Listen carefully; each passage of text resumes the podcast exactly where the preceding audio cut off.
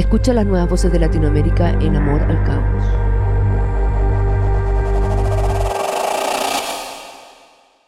Ivy Queen, la poderosa pionera del reggaetón. Romper el molde requiere fuerza, fe y convicción, pilares de una carrera musical que ha resonado en dormitorios, patios y discotecas latinas, permitiéndonos resignificar el perreo y la libertad, de canciones como Casas, Feminismos, Nuevas Generaciones y El Poder de la Porfía, te enteras aquí. Por Andrea Ocampo, dibujos Nicolás Astorga, disponibles en amoralcaos.com. La música es como los suspiros, contiene todo lo que no puedes decir con palabras. Ivy Queen, un baile más. Perreamos frente al espejo con nuestras compañeras, hermanas y amigas porque otras mujeres lo han hecho posible. Artistas que se han incorporado a la industria del reggaetón como bailarinas, productoras, DJs, coristas, pero sobre todo cantantes y compositoras. Una de ellas y la reina es Ivy Queen, estrella hecha escuela del género urbano que durante las cuarentenas se ha concentrado en su casa junto a su familia y teamwork en Florida, Miami. Todo luego de haber parado su gira Raíz No Rama durante el 2020, donde triunfó en más de 19 ciudades de Estados Unidos, habiendo recibido el Vision Award en 2021 en los premios La Herencia Hispana, cantado junto a Gloria Trevi en Premios Lo Nuestro, y el reciente reconocimiento Leading Ladies of Entertainment de los Grammy Latinos del 2021. La herencia de la potra es difícil de prever, Recién estamos en la primera ola de reconocimientos a su legado.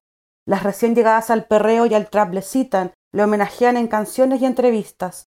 Las revistas permiten publicaciones, la academia musical le distingue con premios y reconocimientos, mientras que la academia universitaria le dedica papers analizando su confluencia cultural y política en Centro y Latinoamérica. Ivy Queen durante esta pandemia se vuelve un ícono con narrativa propia, Conversamos con la diva sobre su reciente tour y single, el estado de la industria, así como sobre su sitial en la historia del reggaetón. El ritmo me está llevando. Marta Ibeliz Pesante Rodríguez luce 48 años. Podríamos decir que es madre tanto de Nayobi como del reggaetón. Nació en la región de Añasco, en Puerto Rico, pero se crió en Nueva York, completando lo que se ha llamado una migración circular, volviendo a los 18 a San Juan conoció a DJ Negro, quien le invitaría a la banda The Noise en 1995, donde fue la única rapera que pondría en sus líricas y ropas holgadas los ritmos e influencia del rap gringo de los ochentas. La banda underground fue testimonio de la criminalización y censura del género en la Isla del Encanto, cuando se prohibió escuchar flow violento en las radios, cuando los cassettes se vendían y copiaban en el mercado negro, la respuesta de Ivy a lo que ocurría fue este contundente, somos raperos, no delincuentes. ¡Somos raperos!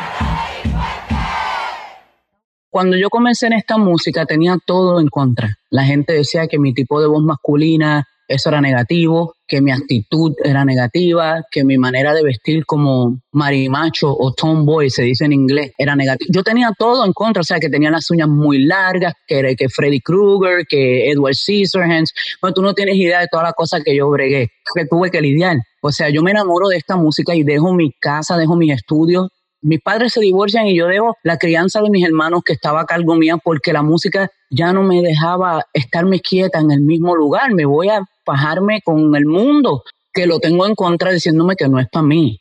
Lo mismo que le pasó al reggaetón. Después que pasa el reggaetón dicen que no es para los jóvenes, lo hacen más famoso. El poder del no, le llamo yo. So, cuando yo logre eh, capturar de la manera que quiero capturar mi historia, van a entender muchas cosas del por qué yo siempre soy tan franca y tan honesta. Y por ser franca y honesta me meto en 20 problemas, porque no le río las gracias a nadie, ni soy un títere que me puede alar como una marioneta y me, me lleva hasta donde sea. Advierte. Y es que cuando por los 2000 conocíamos los primeros hits de la caballota, supimos de inmediato de las malas lenguas que se tejían sobre ella. Se le cuestionó su voz e identidad desde múltiples dimensiones, por ser mujer en un género misógino incluso, por tener voz de varón, se jugó con la idea de transvestismo, que continúan incluso el día de hoy, de si acaso era hombre, o por su look tomboy, de si fuera lesbiana. Su género, cuerpo, sexualidad fue objeto de crítica desmedida, a diferencia de sus compañeros de Flow, a quienes se les ha perdonado prácticamente todo. Si hasta hace poco tuvo que demostrar su resistencia cuando la prensa e industria daba por terminada su carrera al quedar embarazada, momento en que respondió con Vendetta en 2015, un fenómeno musical que consistió en un disco de música urbana, otro de salsa, otro de bachata y por último uno de hip hop, los cuales fueron lanzados de una sola patada. Horrible, el momento más bello de mi vida donde pensé que me lo iban a celebrar fue el momento donde más la gente habla de bullying como, bueno, pero de bullying yo sé desde mis comienzos. Un momento donde de verdad debía ser celebrada mi barriga y fue donde más, ¿qué tiene los pies hinchados? ¿Que por qué anda en tacones? Yo no tenía pies hinchados nunca y yo andaba en tacones porque míreme ahora, está la crisis, pero esta crisis no se nota. Entonces, imagínate el embarazo, yo andaba reluciente, radiante y Vendetta. Son cuatro álbumes, una osadía que nadie ha hecho escribir tantas canciones. Es mi lucha, mi lucha y eso queda ahí en mi, yo digo en mi historia marcado como cómo esta mujer hizo cuatro álbumes, cuatro géneros diferentes, cómo escribió todo este tipo de canciones, cómo juntó tanto productor. Vendetta tiene todos los productores casi del género y es eh, otra prueba más de lucha. Vendetta lo dice desde el título del álbum, lo dice, es, es una, un grito de sobrevivencia de verdad. Termina de anotar antes de que el sonido se nos vaya apunta sobre la capacidad que ha tenido de no agotarse y lo impredecible de su carrera. Cuando todos han ido para allá, ella ha venido en dirección opuesta. Va a contracorriente y es quizás esa resistencia la que incluso está en sus múltiples nombres y cambios de imagen, como si cada vez que quisiera innovar trajese un nuevo vestido, chapa y sonido, una nueva estrategia de resistencia. Junto a DJ Negro participó en el disco de Eddie D, Los Doce Discípulos, fueron muchos los llamados, pero doce los escogidos. Así inicia la estética de este corillo de cantantes donde pegarían los más grandes exponentes del old school, entre ellos Teo Calderón, Vico C, Daddy Yankee, Nicky Jam, Don Omar, Héctor el Fader, Tito el Bambino y La Potra, que debuta en esta antología de jóvenes metralletas del reggaetón con ¿Qué es la que hay? Ivy Queen, al pasar los años y al contar de sus nueve discos, en mi imperio de Original Root Girl, Diva, Real, Sentimiento, Drama Queen, Musa, Vendetta de Project, Llegó la Queen, ha ido sumando himnos y nuevas formas de llamarse. La diva, la potra, la cuina, la mamá de los pollitos, la roca. Sus looks, peinados y uñas se han ensamblado en sobrenombres, apropiándose de los sentidos negativos que se le han impuesto a esas palabras. Ella las toma, se las adjudica, y las vuelve armas de defensa. En su spanglish, mood y vigor estético, me dicen perra porque soy una fiera, nos dirá. Te he querido, te he llorado. Los cruces del reggaetón están en la vida y obra de la cuina, desde el origen híbrido del género musical, pasando por las confluencias y bases del hip hop y reggae, así como el origen caribeño y el desarrollo latinoamericano de su carrera. Una repleta de discografía y colaboraciones, donde representa el poder y los dolores de la mujer popular, de una y muchas mujeres dueñas de una subjetividad compleja, que señorean el orgullo de conocer los códigos de la calle, de esas mujeres a las que se les ha vuelto a pedir quedarse en casa, confinadas. Mi hija es la más que se está gozando esta situación, porque ella tiene seis años y yo he pasado toda mi vida trabajando, toda mi vida viajando.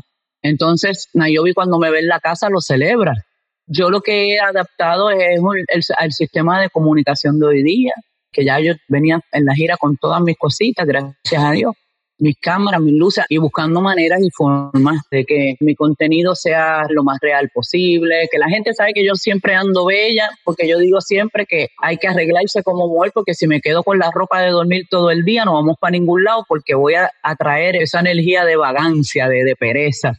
Me he ido adaptando, como las uñas te pongo un ejemplo porque la gente, cómo ella cocina, cómo ella se limpia el cutis, cómo ella hace las cosas. Te adaptas, te acostumbras y eso es como he estado bregando ahora esta situación de trabajar desde mi casa. De hecho, puedo estar más cómoda, digo yo. Lo único que eh, hace mucha falta, yo soy una mujer muy efusiva, yo abrazo a mis fanáticos, yo les doy besos, yo les digo que los amo, yo me los llevo a comer. Entonces es como que un poco más difícil porque no piensas que algo tan simple como un abrazo y un beso puede convertirse en algo letal. Y es lo que, a lo que no me adapto. Raíz No Rama, el tour del 2019, consistía en pasar por 19 ciudades de Estados Unidos y quedaste en la mitad de tu gira por la pandemia. Siempre he dicho que mi gira fue pospuesta, no que fue terminada. La palabra pospuesta como causa alegría, me da esperanza y yo soy una mujer de energía y es la energía que quiero colocar es en que voy a terminar mi gira. De eso se trata, de intentar seguir a través de esta crisis, llenándose de, la energía que uno debe tener para continuar, porque si nos, nos llenamos de energía de la que no es, pues es como que más desastroso para uno y tedioso tener que estar bregando con la incertidumbre. Luego de esa suspensión, abriste un podcast bajo el mismo nombre del tour, que además tuvo muy buena aceptación, especialmente el Dímelo cantando de Joel y Randy. ¿A qué necesidad respondió abrir tu propio medio de comunicación? Siempre me he dicho que mi música ha servido de bálsamo a alguna gente, de lenguaje a alguna gente, de idioma a alguna gente.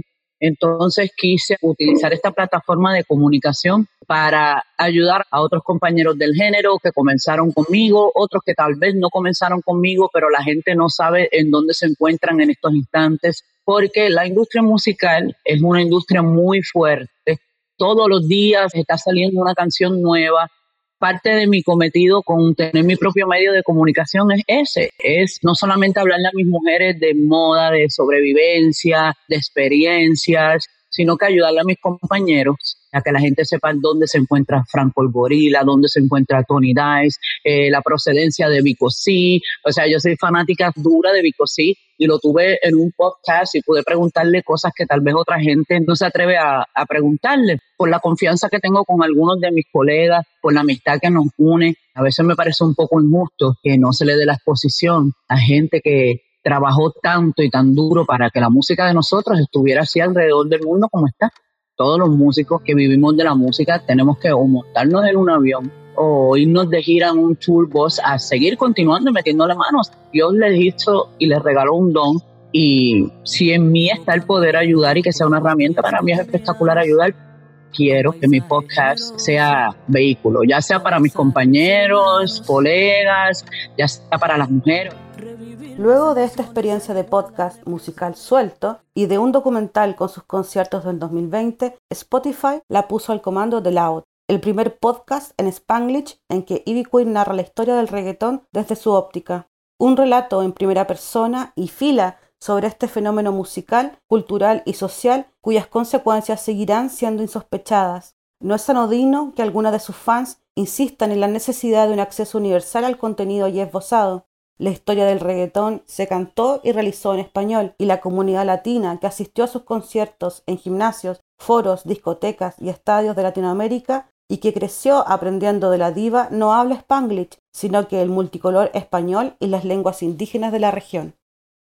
A propósito de la situación en la que aún nos encontramos, lanzaste el single Antídoto y la pregunta cae de cajón, ¿tienes la cura del COVID? Yo te juro que si la tuviera, hubiese empatía, que es lo que está haciendo este proceso más difícil. Yo soy una mujer que tengo creencias y soy muy de las teorías conspirativas, ¿no? Yo digo que tal vez el que encuentre la cura la va a monopolizar, ¿no? Y a tratar de hacer con el ser humano como siempre añicos y que todo sea un business y un negocio de dinero. Esos son otros temas, pero Antídoto nace de la incertidumbre de que llega el COVID, estoy en medio de la gira, estamos llegando a San Francisco, nos detienen los buses, tenemos que salir de la ciudad porque la van a cerrar, tenemos que volver a Miami, eh, eh, algunos a Puerto Rico, otros a Colombia. Y entre medio de eso yo quise escribir una canción que no necesariamente fuese acompañada con reggaetón, porque para bailar y para perrear hay su momento. En el momento en que compongo Antídoto, estoy pasando que quiero llegar a mi casa, Llevo cinco días de ocho por carretera extrañando a mi hija terriblemente. Por eso nace con una pista diferente, con un piano, con, con coro gospel de iglesia. Hay voces de niños, está la voz de mi, de mi sobrina, está la voz de mi hija. Yo siempre he dicho que cuando yo escribo algo, tiene que ser algo que en verdad me toque, que de verdad me mueva. Vi que en el videoclip hay imágenes con tus fanáticos, pero también imágenes en la Basílica de Guadalupe, en la Ciudad de México. A veces hay que buscar donde aferrar tu corazón y la gente dice Dios, Alá, Jehová, le ponen miles nombres y es una sola entidad para mí. Todo lo que la gente está viendo en el video de Antídoto son cosas reales. Cuando llegamos a México, lo primero que quisimos hacer, quisimos ir a dar las gracias porque más de veinte y pico de años de trayectoria todavía me tienen de pie. Todavía voy a, las presentaciones y se llenan. Imagínate tú que canto Yo Quiero Bailar y parece que la saqué el mes pasado porque la gente la canta con una euforia tan bonita. ¿Por qué no ir a dar las gracias allí de una vuelta lo más discreta posible? Pero ¿dónde iba a esconder mis manos? Creadora de himnos, entre ellos Yo Quiero Bailar, remezclado en leyendas de Carol G, que luego devino en Yo quiero saber, como si el baile conllevase un saber a la hora de bailar. Pronto vendría, tuya soy, guilla era, te he querido, te he llorado, la vida es así, que lloren, menor que yo, y un largo etcétera que menea las teclas mientras escribo esto. Pero es sin duda el remate del eso no quiere decir que para la cama voy, que ha marcado generación tras generación de mujeres del Caribe y Latinoamérica, y el que ha convertido a la potra en la cuina de una escuela y reina del género. Con su coro nos ha abierto un espacio en la pista de baile, una baldosa donde puedo perrear con otro, y eso no nos obliga a ceder sexualmente ante él, porque contamos con nuestra decisión, vale decir, con nuestra libertad. Por ello, no es una locura decir que la exaltación del perreo y el goce femenino, incluso en un género musical machista como este, es también parte de nuestro frenesí libertario, donde el estereotipo de la virgen, la loca y la prostituta quedan obsoletos. Todo aquello que dijeron de nosotras, el Ivy Queen se trastoca y se les devuelve con la violencia de un flow pegajoso e inmortal. Con la figura y trayectoria de Ivy, comprendemos que podemos ser más de una, la que queramos, así como la transformación estético-política, el cambiar de opinión y la palabra propia son nuestro derecho. Votar el golpe. Soy real, la calle me aclama la campeona, no puedes con cuina, porque soy original diva. Yo camino donde quiera con orgullo, porque tengo el corazón para darle duro contra el muro, y al que trate de decirme que yo no puedo. Ivy Queen, tú no puedes.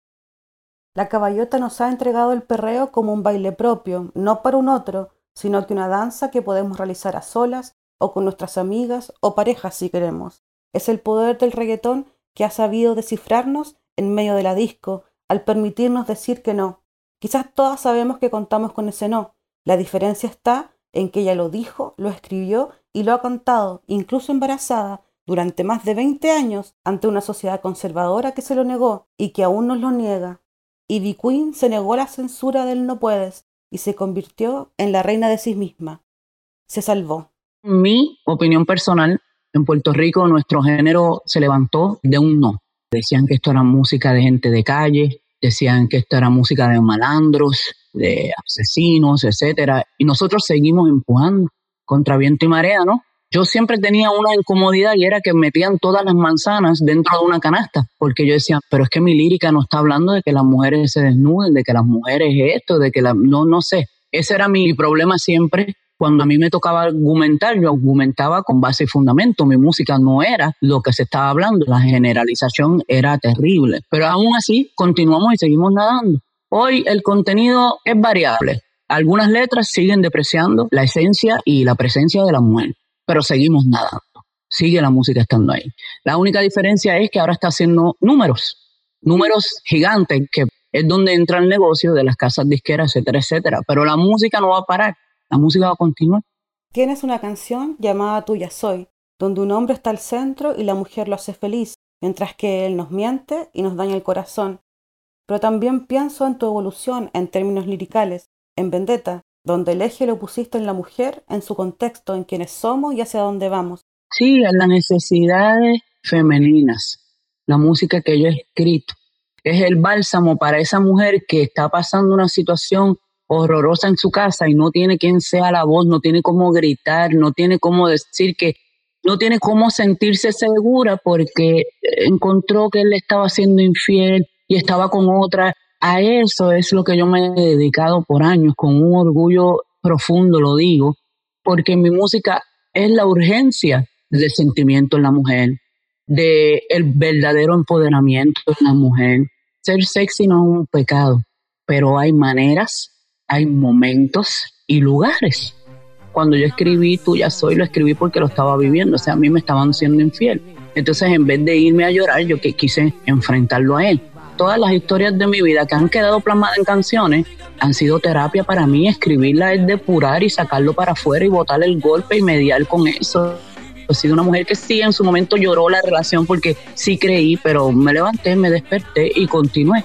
Y así ha sido el proceso de, muchas de mis canciones, o cuando no escuchando a mis amigas llorando y sufriendo por un largo tiempo, un letargo, yo le digo, mami, los hombres no sufren por tanto tiempo, no lo sufren. Tengo mujeres que me escriben a mis redes sociales que quieren entrar a la música o hacer parte del ambiente y del género todas me preguntan, eso es como que un hijo te diga, mira, yo quiero cantar, pero aquel me dice que yo tengo que sonar como sutanito, menganita, berenceja, fulaneja.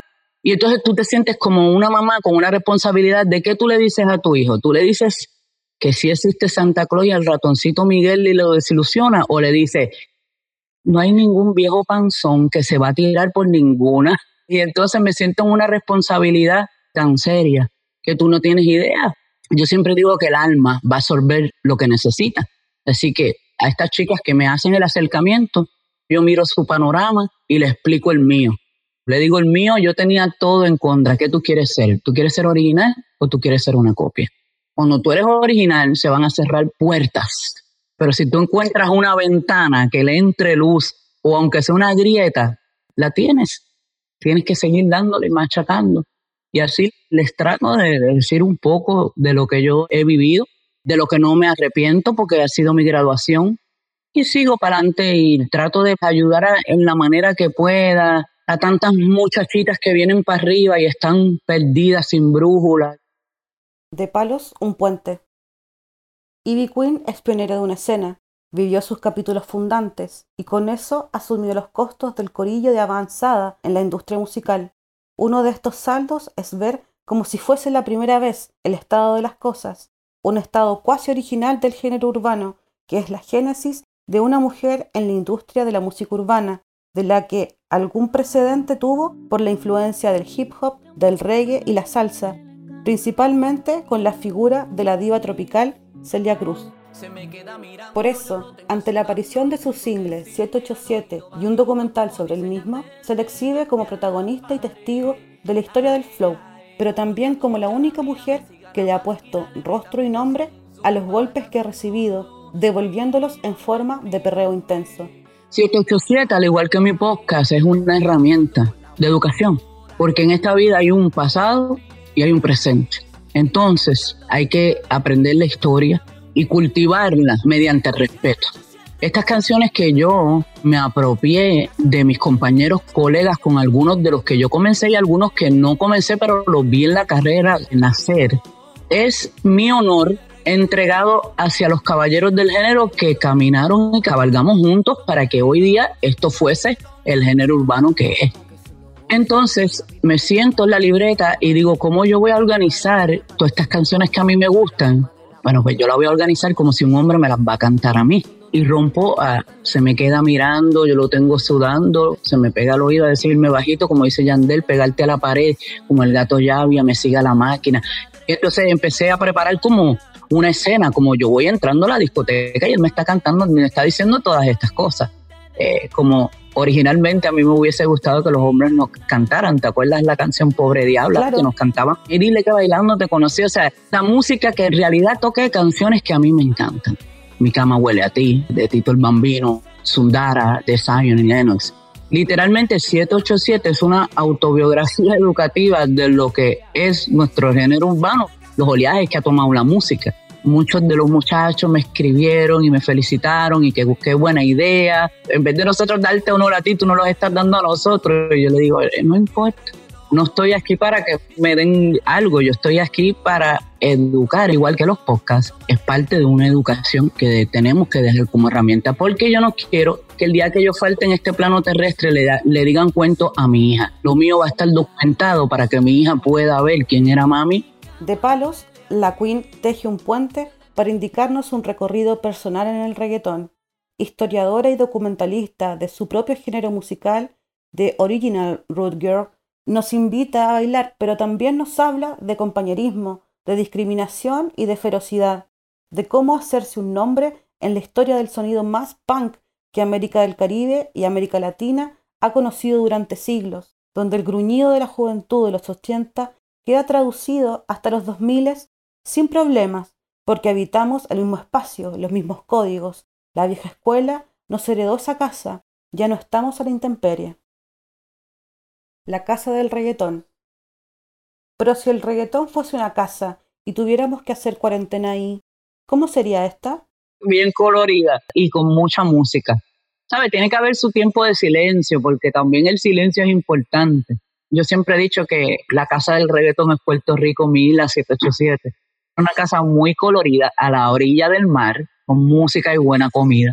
Lo ideal tenga su espacio, pero una casa en donde no te juzguen por cómo te veas, por cómo te vistas, y más te juzguen por cómo te comunicas con los demás y cómo convives dentro de la casa. Eso es parte de la convivencia. Hay que tener paciencia para lidiar con los caracteres y los humores de los que viven contigo. Como a mí no me gusta juzgar por las apariencias, esa sería la regla básica de convivencia en esa casa.